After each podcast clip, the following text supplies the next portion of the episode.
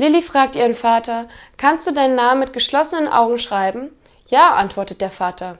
Gut, dann unterschreib doch bitte mein Zeugnis.